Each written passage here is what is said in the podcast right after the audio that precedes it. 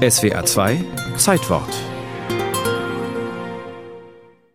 Heute ist das SUV das Sport Utility Vehicle das Auto Amerikas. Und zu Beginn des 20. Jahrhunderts war es das auch. Jedenfalls kommt einem so der Gedanke, wenn man auf alten Filmen sieht, wie sich das Modell T von Ford nahezu mühelos durch Morast und Feldwiesen arbeitet.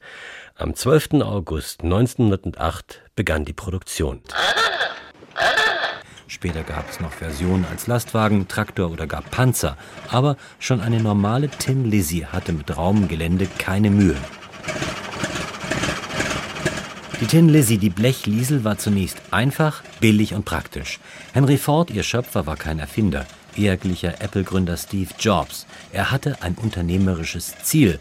1906 sagte er, was es heute unbedingt braucht, ist ein leichtes und billiges Auto mit einem modernen Motor mit reichlich Kraft, das aus den besten Werkstoffen gefertigt wird. In den Anfangstagen des Autos waren die Fahrzeuge vor allem teuer und schwer. Man baute Kutschen mit Motor statt Pferd, veredelte sie und verkaufte sie für viel Geld. Ford ging den anderen Weg und er revolutionierte dabei die Arbeitswelt. In nur vier Jahrzehnten schuf er ein neues Zeitalter, wie er selbst ohne alle Bescheidenheit sagte. Und als das Modell T auf den Markt kam, gab es sofort Lieferschwierigkeiten. So entstand die Idee, Autos am Fließband zu bauen. The moving assembly line. Dauerte es anfangs noch knapp 13 Stunden. Um ein Auto zusammenzuschrauben, waren es nun sechs. Und am Ende sollten es nur noch 93 Minuten sein. Das machte das Modell T gleichzeitig billig. Ein anderer Nebeneffekt war weniger willkommen. Die stupide Fließbandarbeit ruinierte die seelische Gesundheit der Arbeiter, sagt einer von ihnen, Arthur Valenti. Wenn du am Fließband warst, hast du geschwitzt, du warst wie ein Sklave, und wenn du zu Bett gegangen bist, hast du von der Arbeit geträumt. Du hast die Nacht über in deinen Träumen weitergearbeitet. Fords Antwort. Der damals übliche Tageslohn wurde verdoppelt auf 5 Dollar. Doch mit den Jahren verlor Henry Ford immer mehr die Bodenhaftung. Firma und Familie erlebte in ihm den Tyrannen. Die modernen Zeiten, die er selber mitgeschaffen hatte, waren ihm fremd.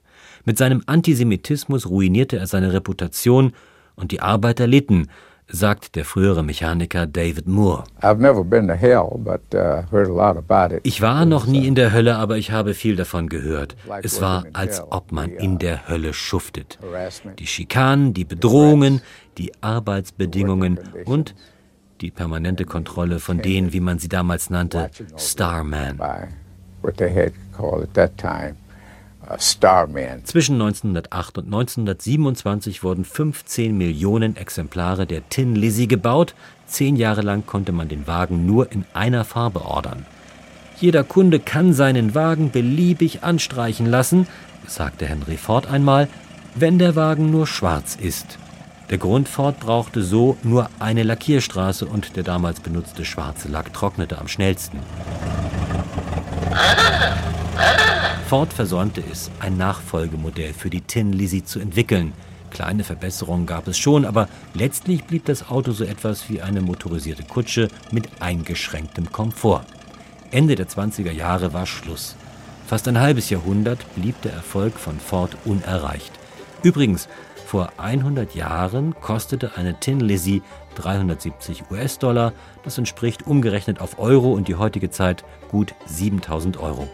Würde man solch einen Wagen aber heute kaufen, natürlich gebraucht, muss man mit 20.000 bis 30.000 Euro rechnen.